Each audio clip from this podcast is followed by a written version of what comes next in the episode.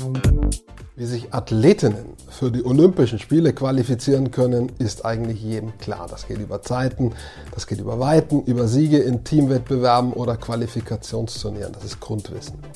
Wie aber qualifizieren sich Physiotherapeutinnen für die Olympischen Spiele? Einer, der es wissen muss, ist Eckehard Schurich. Er ist Physiotherapeut. Er hat seine Praxis in Paderborn in Ostwestfalen. Und er war schon dreimal bei Olympischen Spielen, bei Sommerspielen. In Peking, in Rio und zuletzt in Tokio. Passend jetzt zu den Olympischen Winterspielen habe ich ihn gefragt, was muss man denn erfüllen als Physiotherapeut oder Physiotherapeutin, um dabei zu sein? Welches Zertifikat braucht man? Und kommt auch als Physio sowas wie ein olympisches Gefühl auf? Wie ist das hinter all den Athletinnen den ganzen Tag? Viel Spaß beim Zusehen und Zuhören.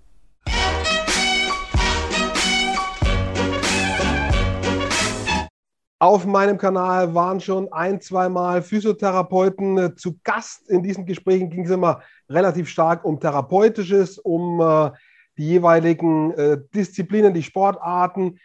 Diesmal habe ich auch einen Physiotherapeuten zu Gast, äh, Eckehard Schurich aus Paderborn. Es soll jetzt in diesem Gespräch weniger um das Therapeutische gehen, vielmehr um Olympia. Wir haben gerade Olympische Spiele, Winterspiele in Peking und Eckhard Schurich ist ein Physiotherapeut, der Erfahrung hat bei Olympischen Spielen, zwar bei Sommerspielen, er war in Peking, in Rio und in Tokio, also nicht New York, Rio, Tokio, sondern Peking, Rio, Tokio. Ähm, aber manche Dinge sind da sicherlich analog und deswegen habe ich ihn eingeladen und freue mich, dass er dabei sein kann. Hallo Eckhardt. Ja, danke für die Einladung. Gerne gekommen. Ich habe es gesagt, dreimal schon dabei gewesen bei Olympia, wenn auch Sommerspiele. Ähm, vielleicht mal so als Einstieg, wie, wie, kommt man denn überhaupt als Physiotherapeut zu Olympia? Bei Sportler und Sportlerinnen wissen wir es, die müssen sich irgendwie qualifizieren, Leistungen erfüllen. Wie kommt man ja. als Physiotherapeut oder auch als Physiotherapeutin zu Olympia? Wie geht das? Ja, da gibt es äh, verschiedene Möglichkeiten.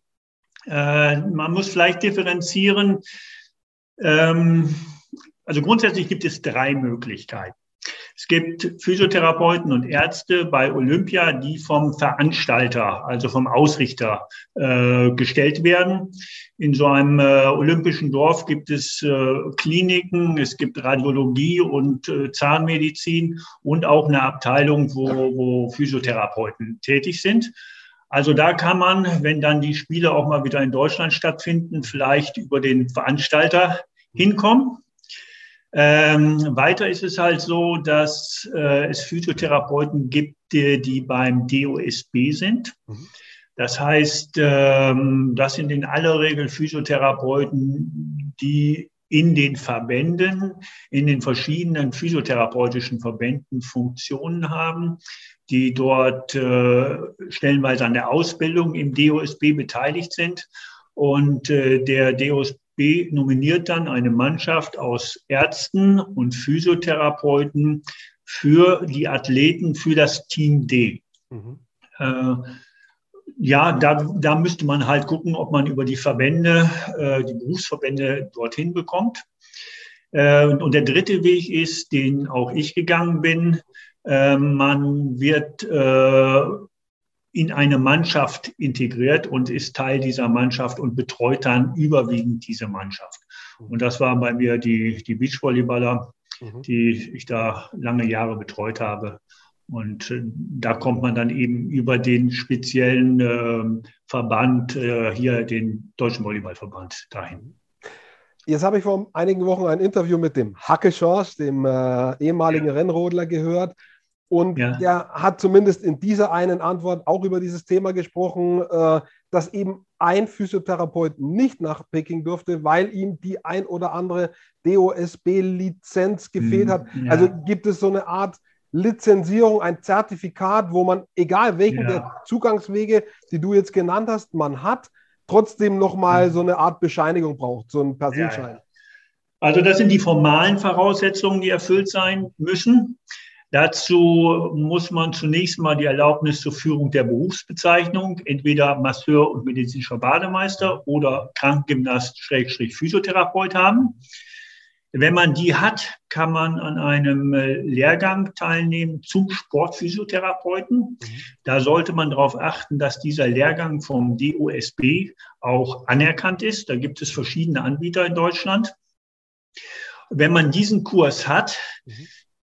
Muss man schauen, dass man in die Lehrgänge vom DOSB reinkommt. Der DOSB bildet für sich selbst die Sportphysiotherapeuten aus, die Kaderathleten betreuen sollen. Wobei äh, hier eigentlich nach meiner Erfahrung nur bei Olympia nachgefragt wird. Bei allen anderen Weltmeisterschaften und Europameisterschaften habe ich nie da eine Nachfrage erlebt. Mhm. Aber bei äh, Olympia ist es tatsächlich so, man muss diese DOSB-Lizenz haben, die man auf den normalen Physiotherapeuten noch oben drauf setzt. Mhm. Ähm, es geht in aller Regel über zwei Jahre, jeweils zwei Wochen pro Jahr. Äh, bei mir war es seinerzeit so, äh, ich habe das äh, Anfang der 80er Jahre gemacht. Da wurden wir noch vom DSB damals, so hieß die Organisation seinerzeit, eingeladen. Das waren für mich wunderschöne Ausbildungswochen, weil wir in tollen Hotels waren, die ich mir damals nicht leisten konnte. Und wir haben dann eine tolle Ausbildung oder Weiterbildung auch erfahren. Wenn man dann die Abschlussprüfung geschafft hat, dann ist man halt lizenzierter DOSB, Sportphysiotherapeut. Mhm. Und äh, der DOSB verlangt dann noch, dass man diese Lizenz alle zwei Jahre wieder erneuert. Mhm. Und da schreibt er einen dann immer an, welche Lehrgänge, welche Kongresse er anerkennt. Und die muss man dann äh, besuchen. Mhm. Also sehr interessant. Also so und ich kann mir vorstellen, dass viele junge Therapeutinnen, Therapeuten, die sportbegeistert sind, äh, und die, für die sowas vielleicht ein Ziel ist, äh, sich eben genau für diesen Weg interessieren. Also ein bisschen Zeit sollte man dafür schon rechnen. Das geht jetzt nicht ganz von heute auf morgen. Ja. Und vielleicht, das tun auch viele, sich wirklich in, in ihren äh, Anfangsjahren als Therapeutinnen schon irgendwie an Sportteam andocken, ob das Basketball ist, Handball ist, Fußball. Ja. Also ich, das war bei dir möglicherweise auch der Fall? Fragezeichen? Ja, ja, ja genau so war das auch. Also wir waren äh, damals junge Therapeuten, wir waren interessiert und äh, mein bester Freund äh, kommt aus Paderborn, der hat mich letztlich auch nach Paderborn geholt. Mhm. Äh, und es gab hier damals den VBC Paderborn. Mhm. VBC war äh, Herrenhallenvolleyball. Wir waren äh, sehr erfolgreich, dreimal in Folge Vizemeister. Mhm. Ähm, und äh, seinerzeit war der Trainer hier auch gleichzeitig Bundestrainer. Mhm. Äh, der Herren-Nationalmannschaft und der hat uns dann zu dem einen oder anderen Lehrgang oder auch Turnier mitgenommen. Wir waren damals noch, noch Ersatz. Ich weiß, dass der Harpe Meyer aus äh, Nürnberg damals da sehr aktiv war. Aber wir konnten seinerzeit dann schon reinschnuppern, nicht nur hier in der Bundesliga, sondern auch schon bei den Nationalteams. Und äh, als, als junger Sportler, als junger Therapeut war man natürlich froh, im Sport so auch äh, anzukommen. Mhm. Wir haben uns dann, wenn ich das ausführen darf, ja, ja. Äh, wir haben uns dann äh, 1987 selbstständig gemacht hier in Paderborn. Und äh, dann war relativ oder es war brutal viel zu tun. Und so haben wir dann eine Sportpause eingelegt. Mhm. Bis äh, dann vor Athen war das. Damals der Zuspieler hier von Paderborn, Ivan Lee, war dann Nationaltrainer der Frauen. Und er hat dann meinen Partner gefragt, ob er sich vorstellen könnte, mit nach Athen zu fahren. Und dann hat Jochen begonnen, äh, wieder mit dem Sport anzufangen. Und gleichzeitig lief hier eine Anfrage von dem hiesigen Fußballverein, dem SCP. Und mhm. äh, dann habe ich da angefangen, meine sportliche Laufbahn weiter zu, zu begehen. Ja. Da kommen wir noch kurz drauf. Am, Im weiteren Verlauf auf, auf Fußballunterschiede zu anderen Sportarten. Aber jetzt interessiert mich tatsächlich äh, dieses Ding Olympia. Man sieht die Wettbewerbe ja. im Fernsehen, ob das jetzt Läufe sind oder Spiele in Teamwettbewerbs. Das ist dieser in Anführungsstrichen kurze Moment, äh, den ja. wir aber äh, für die Sportlerinnen jahrelange Vorbereitungszeit vorausgehen, ja. Qualifikationen ja. vorausgehen. Ja. und äh, im allerweitesten Sinne Körperpflege, also quasi medizinische Betreuung, therapeutische. Betreuung. Wie konkret äh, ist denn das bei Olympia? Wie viel Zeit verbringt ein, sagen wir mal, ein, ein ja, Volleyballer, eine Volleyballerin, wie viel Zeit verbringt er auf der Liege bei dir? ja, das ist, äh, das ist stark abhängig davon, ob er nun gesund ist oder oder ob er irgendeine kleine Verletzung hat oder auch größere Verletzungen hat. Davon ist das sicherlich, sicherlich abhängig. Mhm. Äh, wir haben nicht nur für Olympia, sondern für alle großen Turniere ähm, für uns eine, einen Plan erstellt, mhm. äh, mit dem, nach dem wir vorgehen. Und äh, das beginnt damit, dass äh, ich morgens alle Spieler gerne mal sehe, spreche. Auch der Arzt äh, macht das Gleiche. Äh, wir hinterfragen, ob äh, wie, nach, wie die Nacht gewesen ist, ob irgendwelche Probleme da aufgetreten sind. Ähm, und äh, sprechen auch mit den verschiedenen Trainern. Jedes Team hat in aller Regel einen eigenen Trainer mhm. äh, ab, wie dort der Tagesplan äh, sein wird, wie das Training, wann, wo, wie Training sein wird und wann, wo, wie Wettkampf sein wird. Äh, dann werden gegebenenfalls äh, Tapeverbände oder dergleichen schon, schon am Vormittag oder am Morgen angelegt. Dann ist es so, dass ich jeden Spieler eine halbe Stunde vor dem Wettkampf sehen möchte. Mhm. Das heißt, da werden alle Gelenke einmal durchbewegt äh, mhm. und gegebenenfalls eingestellt. Mhm. Äh, wir haben auch eine spezielle Technik, eine neurophysiologische Technik aus der Kinderheilkunde etabliert, sogenannte Voiter-Therapie. Mhm. Damit bahnen wir äh, schon die Bewegungsmuster an. Äh, und nach dieser Vorbereitung, wie wir das nennen, äh, beginnt dann das normale sportspezifische Warmmachen des Athleten. Äh, wir sind dann dabei bei den Spielen, wenn es sich machen lässt. Bei Olympia lässt sich das machen, bei klassischen Turnieren ist es eher etwas schwierig. Aber bei Olympia lässt sich das gut machen. Dann sowohl der Arzt als auch ich hinter der Bande sitzen. Wenn dann im Spiel irgendetwas auftritt, ähm, versuchen wir da Hilfestellungen zu geben. Ähm, spannend ist es, wenn eine Verletzung ist. Wir mhm. haben dann maximal fünf Minuten Zeit. Also es gibt eine Medical Timeout mhm. und die ist auf fünf Minuten begrenzt. Ähm, da muss man dann schon schnelle Entscheidungen treffen manchmal. Ähm, nach dem Spiel wird in aller Regel die, die Regeneration äh, wie auch immer vom Trainerteam durchgeführt. Meistens ist es ein Auslaufen oder Ausspielen. Und äh, dann möchte ich Sie am Abend nochmal für eine Dreiviertelstunde sehen. Da werden Sie nochmal durchbehandelt, jeder Spieler. Äh, das ist auch gleichzeitig für mich Diagnostik. Mhm. Äh, hat sich da irgendetwas irgendwo angesammelt? Muss ich ihn am nächsten Tag vielleicht noch ein, ein weiteres Mal sehen, äh, weil wir irgendwo ein kleines Problem haben? Mhm. Oder es gibt eben die Spieler, die tatsächlich auch mit Verletzungen schon angereist sind. Ähm, da muss man dann auch häufiger behandeln. Die sind dann stellenweise zwei, dreimal zusätzlich noch auf dem, auf dem Tisch. Also wer so halbwegs im Kopf mit überschlagen hat, da kommt schon einige Zeit zusammen quasi an Kontaktmomenten äh, zwischen ja. Physio und äh, Athlet. Und wir kennen jetzt alle, ja. zumindest bei den Ausdauersportarten, so Tour de France. Ja, da sind die Abend stundenlang dann irgendwie, zumindest wird es so über die Medien transportiert, dann eben ja. auch therapeutisch äh, nochmal ähm, zu Regenerations- und, und auch, ja, Kontrollzwecken ist da irgendwas. Ja. Im, Beachvolley, äh, Im Beachvolleyball- und Volleyballbereich ist es da ähnlich lang oder ist das schon eher für die Ausdauersportarten in dieser Dauer dann?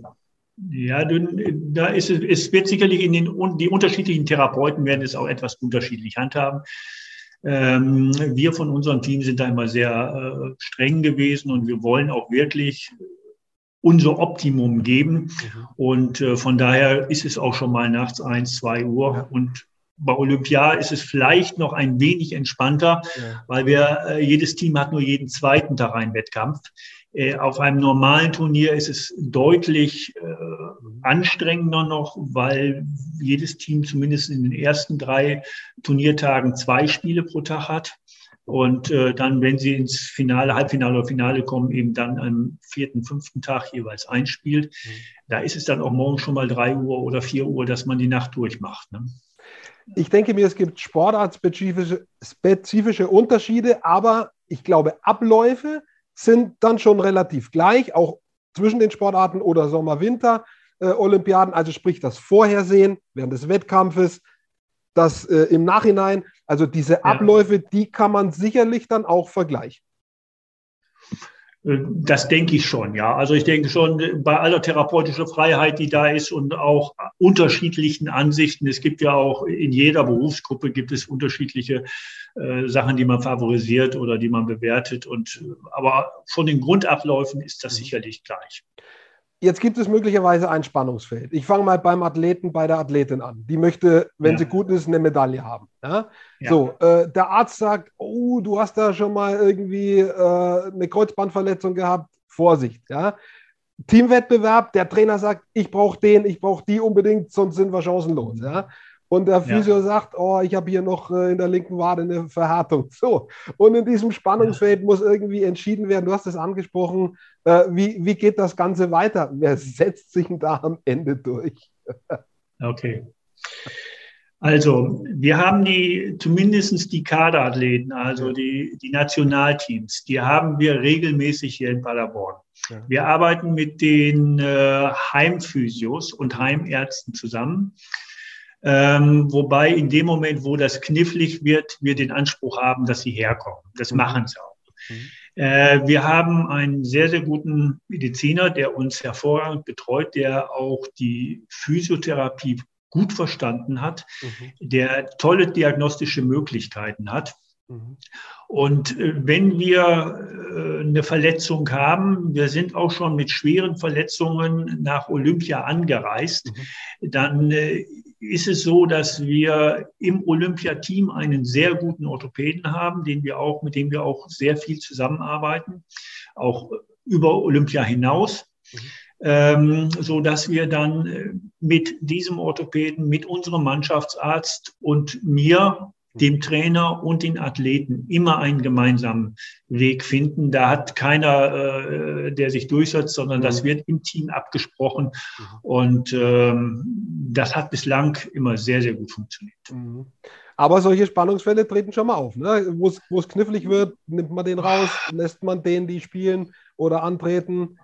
Kann naja, das, das, das Problem ist im Fußball größer. Ja. Okay. Weil, ja, weil wir haben zwei Spieler, die miteinander spielen. Mhm. Und entweder sie können spielen oder sie können nicht spielen. Also wir haben keinen Ersatzspieler. Mhm. Das ist ein großer Unterschied zum, zum Fußball. Mhm. Das heißt, wir kriegen die Spieler entweder spielbereit und fit mhm. oder das Team ist raus und das Turnier ist für dieses Team zu Ende. Von daher kann man nicht sagen, ja, oh, da bin ich mir jetzt unsicher, ich lasse jetzt jemanden anders spielen. Mhm. Das geht im Beachvolleyball nicht. Mhm. Das macht es auf der anderen Seite aber auch so herausfordernd, ja. so, so interessant, mhm. weil natürlich muss der Athlet funktionieren, der Trainer funktionieren, aber auch die medizinische Abteilung muss funktionieren. Und wenn die falsche Entscheidungen trifft, dann ist nicht nur der Sportler raus, mhm. sondern das ganze Team. Mhm. Und wir sehen gerade jetzt nicht im physiotherapeutischen Zusammenhang, aber bei der führenden im Skisprung Gesamtweltcup, die wegen einem positiven Corona-Test ausgefallen ist jetzt für die Spiele, wie enttäuscht die ist. Also da kann man schon ja. sehen, was für den jeweiligen Athlet, die jeweilige Athletin auf dem Spiel steht. Ja. Wenn gesagt ja. wird, so, du bist jetzt verletzt, in dem Falle jetzt Corona-positiv, du kannst nicht antreten, da zerplatzt ein Traum. Also man hat eine Verantwortung. Ne? Beim Fußball, du hast es angesprochen, da ist jede Woche ein Spiel im Ligabetrieb. Wenn man da mal zwei Wochen raus ist, auch nicht schön, aber es geht weiter. Aber wenn so ein, so ein Traum, eine WM, Olympia, das zerplatzt. Ja das verplatzt, ja, ganz genau. Ja. Und von daher äh, wird auch die, die Saisonziele, die werden schon zu Jahresbeginn ja. festgelegt und da wird ganz gezielt drauf trainiert und drauf hingearbeitet. Also spannendes Thema auf jeden Fall, auch wie man die Leute fit kriegt. Da kann man dann wieder in die Trainingslehre und so weiter und so fort. Ähm, was mich jetzt interessiert, du hast jetzt schon beides miterlebt. Corona-Spiele in Tokio, äh. Bubble, Blase. Und ja. auf der anderen Seite äh, das Gegenteil in Rio, quasi Lebensfreude, Halligalli, ja. äh, brasilianische Emotionen. Ähm, ja. So, jetzt sind wir da in Peking, also die, die da sind, äh, wenn du das jetzt mit Tokio vergleichst, wie, wie anders ist das? So eine quasi so, so eine Blasenspiele im Vergleich zu, wenn es halt doch Zuschauende und Emotionen gibt. Ja, ja. Also ähm, einer der schönsten Momente für mich war tatsächlich, als wir an der Copacabana äh, die Goldmedaille geholt haben, ein äh, überfüllter Center Court, eine Bombenstimmung und wenn dann die deutsche Flagge gehisst wird und äh, die Nationalhymne kommt, das ist einfach Gänsehaut, das ist Gänsehaut pur. Und das, äh, das sind Eindrücke, die kann man, wie ich finde, nicht toppen. Auf der anderen Seite muss man ganz klar sagen, der Japaner mhm. kann, der Chinese auch, das habe ich damals in Peking auch erlebt, der, der kann organisieren. Mhm. Das heißt, äh, wir haben in äh, Tokio in einer Bubble gelebt, ja. Es war aber im Dorf absolutes olympisches Feeling da. Mhm. Das heißt, alle Athleten, die dahin wollten, mhm. zumindest die das erste Mal da waren, mhm. die kannten ja gar nichts anderes. Und für uns muss ich sagen, wir kannten ja schon ein Jahr Turnierspielen ohne Zuschauer. Also das war für uns jetzt nichts Neues. Für mich natürlich was komplett anderes, ob ich im leeren Stadion sitze oder im vollen Stadion. Mhm. Aber für die Spieler, zumindestens die das erste Mal da waren, hat das überhaupt keinen Unterschied gemacht. Das war Olympia pur. Mhm. Für die Spieler, die schon das zweite oder dritte Olympische äh, Spiele mitgemacht haben, auch da stand der Wettkampf mhm. im Vordergrund. Und äh, auch da wurde ausgeblendet, dass es andere Spiele sind. Mhm. Äh, der Japaner hat sich hervorragend um uns gekümmert, das Essen war klasse. Ähm, die Partys nach den Spielen, also nach den, nach den Wettkämpfen in der, äh, im Dorf waren auch da. Da gab es dann auch hier, wie wir in jedem Dorf, nachher die, die Beschwerden, dass da zu laut Musik war oder da zu viel getanzt wurde. Mhm. Äh, das, war, das war alles eigentlich ganz normal, mit Ausnahme, dass wir kein deutsches Haus hatten, was mhm. ich sehr vermisst habe. Mhm. Äh, und mit Ausnahme, dass äh, ich sonst mit den Spielern oder mit einigen Spielern die Stadt noch erkundet habe, nachdem wir äh, fertig waren. Dann gab es immer noch drei, vier Tage, wo man im Dorf sein konnte, wo man keine Belastung hatte, wo man einfach mal Peking angucken konnte oder Rio angucken konnte. Hier sind wir dann direkt nach Hause gefahren. Mhm. Ähm, das war eigentlich so deutsches Haus und eben das Sightseeing, mhm. das was nicht so war. Aber ansonsten Olympia pur. Das finde ich tatsächlich spannend. Trotz Bubble sagst ja. du, es ja. ist ein, ein Feeling entstanden und dann kann man ja. auch optimistisch sein, dass es bei den Athletinnen in Peking jetzt auch äh, entsteht, genau. äh, dass die da trotzdem was mitnehmen können, auch wenn das in irgendeiner Form clean, abgeschirmte Spiele sind. Trotzdem kann sowas entstehen. In Tokio ist es entstanden. So ist es, ganz genau. Ja, ja gilt dieses, was man sagt, auch, dass man sich mal bei den Sportlern interdisziplinär unterhalten kann. Gilt das auch für euch, Therapeutinnen, Ärztinnen und so weiter? Tauscht ihr euch auch aus? Es gibt ja durchaus andere Ansätze auch. Weiß es ich, man hat vielleicht in Nordamerika andere Behandlungsansätze als in Europa. Tauscht man sich da auch aus? Gibt es das bei euch auch? Ja, das, das, das gibt es sicherlich auch. Das gibt es allerdings nicht so sehr bei diesen Spitzen. Äh, Events. Mhm. Äh, bei diesen Spitzenevents ist man, ist man eher vorsichtig. Mhm. Ähm, ich habe da äh, eine Situation auch äh, erlebt, die mich äh, lange Zeit beschäftigt hat. Ähm, ich war seinerzeit mit dem Schweizer Physiotherapeuten sehr befreundet. Wir waren in Peking und einer der Spieler dort hatte eine ziemlich feste Blockade in der, in der Wirbelsäule. Mhm. Und die betreuende Ärztin der Schweizer sprach mich an, ob ich da nicht helfen könne. Und ich habe mich bereit erklärt und ähm, habe mir den Spieler auch angeschaut ähm, und habe dann mit der Schweizer Ärztin und mit dem Schweizer Physiotherapeuten eine mögliche Vorgehensweise besprochen. Ähm, habe dann aber gesagt, ich müsste das in unserer Mannschaft noch besprechen. Wir haben dann eine Mannschaftssitzung gemacht äh, und äh, da wurde mir seitens der Spieler das untersagt, weil dieses Team halt auch in der Vorrunde in unserer Gruppe war und da, und da Gegner war. Mhm. Ähm, also aus taktischer Sicht konnte ich es sehr gut nachvollziehen. Mhm. Aus äh, fachlicher Sicht äh, hätte ich gerne diesem Spieler geholfen, auch meinem damaligen Freund sehr gerne geholfen. Mhm. Ähm, die haben dann Osteopathen von Deutschland einfliegen lassen, der das Problem dann auch gelöst hat. Äh, aber äh, da ist, war der Austausch eben, da ist man auf diesen Events eher etwas zurückhaltend. Mhm. Ja, am Ende ist es eben Konkurrenz. Ne? Äh, man ja. kann aufeinandertreffen. In dem Fall war es ein Vorrundspiel, möglicherweise in einem Halbfinale, Finale. Äh, ja. Klar, äh, ist auch ein gewisser Interessenskonflikt. Finde ich auf jeden Fall spannend, ja. diese Erlebniserzählungen. Als wir den Termin jetzt vereinbart haben für das Interview, haben wir gesagt, wir wollen jetzt eigentlich auch nicht über das Politische sprechen. Über was trotzdem ja. ich vielleicht nochmal äh, sprechen möchte oder, oder was mich interessiert, wenn man länger zurückschaut, also du hast jetzt drei Spiele mitgemacht, dann äh, ein Kollege schon noch welche davor. Wenn ihr das vergleicht über den Zeitraum, wohin hat sich Olympia entwickelt? Also mir geht es jetzt nicht um dieses Ding China, sondern mir geht es jetzt darum, wohin haben sich Olympische Spiele entwickelt? Sind die zu dieser okay. auch oft kritisierten Kommerzveranstaltung geworden? Letztendlich bei den Spielen, wie da das Klima ist, die Stimmung ist. Oder hat sich, wie du aus Tokio sagst, trotz Pandemie, ein gewisser Geist erhalten auf diesem Zeitraum von 15, 20 Jahren? Ja, also der Geist hat sich absolut erhalten und ist geblieben. Äh, Olympische Spiele sind Olympische Spiele. Das ist ein, das ist mit keiner Weltmeisterschaft, mit keiner Europameisterschaft, mit keinem Fünf-Sterne-Turnier, wie auch immer zu vergleichen. Ähm, es sind Olympische Spiele. Es ist etwas ganz Besonderes. Man kommt mit den Sportlern der gesamten Welt zusammen. Man kommt mit ihnen ins Gespräch. Man tauscht sich beim Essen in der Mensa aus. Ähm, es wird auch seitens der Presse einem mitgeteilt, dass es etwas Besonderes ist und dieses Feeling ist komplett durch da. Was sich ändert, ich habe immer gesagt, die, das olympische Dorf, die Häuser werden immer größer. Also während anfangs noch, noch zwei Stockwerke waren, hatten wir es jetzt in, in Tokio, ich glaube, über 20 Stockwerke.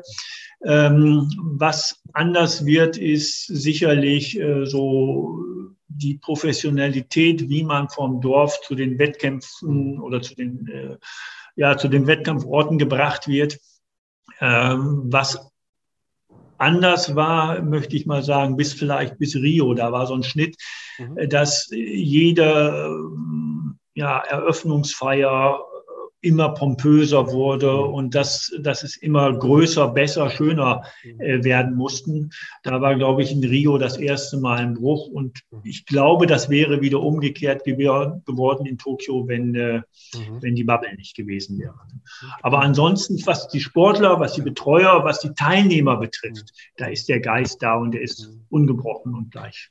Und es ist ja auch das, was man jetzt in vielen O-Tönen hört bei aller Kritik, die möchten dahin, die Sportlerinnen wollen das erleben, die sind da heiß ja. drauf. Ja, es gibt auch von deren Seiten Kritik, aber das Ziel dabei zu sein, ist bei allen nach wie vor das Höchste. Es ist vorhanden ja. und die ja. wollen dahin. Ich habe es gesagt, eine Frage noch dazu. Äh, zwei, drei Wochen Olympia im Vergleich zu zwei, drei Wochen heimische Praxis. Äh, äh wo gehst du abends oder wann gehst du erschöpfter ins Bett? Während der Olympiade oder, oder zu Hause? Äh, also äh, zum Glück habe ich es geschafft, äh, mein Leben so zu gestalten, dass ich nicht erschöpft ins Bett gehe. Ähm, aber es ist natürlich, Olympische Spiele ist toll. Man, wenn ich hier nach Hause komme, zu Nicht-Corona-Zeiten, treffe ich mich vielleicht mit dem einen oder anderen Freund noch äh, oder bin mit meiner Familie zusammen. Äh, auf Olympia ist man einfach, geht man noch mal raus, trifft andere Sportler und sind, es sind einfach Erlebnisse, die man hat, die, die toll sind und man geht irgendwann müde oder rechtschaffend müde ins Bett.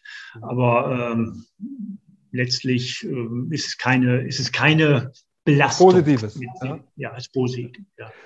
Du hast gesagt, und ich habe dann äh, auch erwähnt, wir kommen da am Ende nochmal drauf. SC Paderborn, da warst du auch äh, sozusagen Teamphysio. Ähm, lässt sich Fußball noch mit allen anderen Sportarten vergleichen oder ist das ein eigenes Business. Gar nicht jetzt, wie gesagt, das Therapeutische, sondern die Abläufe, auch der Hype, der darum gemacht wird, ja, äh, der ganze Medienzirkus. Lässt sich das noch äh, mit den anderen Sportarten vergleichen? Vielleicht kommt dann noch Handball ran während einer EM oder WM, ja, äh, oder, oder ist Fußball äh, in irgendeiner Form auf einem anderen Planeten? Ja, also man muss es ja auch da vielleicht differenziert sehen. Wenn wir es für Deutschland sehen, ja. ist sicherlich Fußball äh, der Sport schlechthin. Mhm. Wenn wir nach Amerika schauen, ist es vielleicht Basketball oder, oder andere Sportarten. Äh, aber hier in Deutschland ist sicherlich Fußball Top Nummer eins. Mhm. Es ist ein enormer Hype, der drum gemacht wird. Äh, du bist selbst in, im Fußball äh, tätig. Und da brauche ich dir eigentlich nicht zu sagen, was da jeden Tag, ich sage mal, der ganz normale Wahnsinn abläuft. Mhm. Ähm, wir haben es jetzt ja auch in der Presse gehabt, dass ein Manager da zurückgetreten ja. ist, sehr emotionsgeladen, ja. so dass, dass wir wohl alle wissen, wie schön der Fußball auf der einen Seite ist, aber auch wie viel Druck äh, im, im Fußball ist. Ähm, Natürlich haben in anderen Sportarten ist es auch Druck da, mhm. aber ich habe manchmal den Eindruck, dass vielleicht auch ein wenig mehr Freude ja. in den anderen Sportarten ist. Das ist jetzt mein ganz persönlicher Eindruck, ähm, äh, aber so, so zeigt es sich mir zumindest mhm. aktuell. Ja, ein, ja, und manchmal irgendwie ein anderer Umgang untereinander. Also ja, vielleicht ist das der Grund, sicher dass nicht so viel Druck dahinter ist, nicht so viel Geld dahinter steckt. Äh, ja. Da gibt es diverse Gründe, aber äh, ich habe den Eindruck, man geht irgendwie auch ein bisschen anders miteinander ja. um. Äh, ja. Und, und das macht manches entspannter. Äh, das ist richtig. Also den Eindruck. Das ist äh, absolut ich, richtig. Habe ich tatsächlich. Den Eindruck, der Eindruck ist komplett richtig. Ja, man geht anders miteinander um. Die Sportler, obwohl Weltspitzensportler, sind, äh, man kann, man kann das hier nicht verallgemeinern, aber sie sind, es gibt auch beim Fußball tolle Menschen, Supersportler. Aber wenn man mal so insgesamt schaut, dann ist der Umgang mit den äh, Sportlern, die in anderen Sportarten sind, eher mhm. ja, wie soll man das sagen, eher einfacher beziehungsweise eher, eher freundschaftlicher geprägt. Ja. Wobei ich auch gute Freunde zu den, zu den Fußballern habe. Also ich will da jetzt dann ja, keine, keine Negativgeschichten, aber es ist halt anders. Ja, richtig. Nee, das stimmt. Es ist anders, das kann man definitiv unterstreichen. Und äh, es ist so ungefähr, glaube ich, wie wir beide es beschreiben. Ich denke, den Eindruck haben viele, die sich intensiver mit diesen Sachen beschäftigen. Aber wie gesagt, der Fußball hat natürlich auch seine extremen Reize. Deswegen fahren so viele äh, auf ihn ab. Äh, SC Paderborn ja. vielleicht als Schluss, die haben sich gut entwickelt in den, in den letzten Jahren. Äh, ja. War extrem Aufzug äh, zwischen dritter und erster Liga und wieder dritte und ja, jetzt, jetzt aber relativ stabil, würde ich sagen. Also äh, die machen schon auch das ein oder andere richtig, würde ich sagen. Ne? Ja, ja, ja, ja. Also wir hatten bislang hier einen, einen Sponsor, den Wilfried Finke. Mhm. Äh, der war, hat sehr, sehr viel für den Verein getan. Ich bin davon überzeugt, dass äh, wenn es ihn nicht gegeben hätte, stände der, Pader, der SC Paderborn nicht da, wo er heute steht. Mhm. Aber sie haben jetzt auch, nachdem äh, Wilfried verstorben ist, äh, es geschafft, da eine vernünftige Vereinsführung äh, äh, hinzubekommen.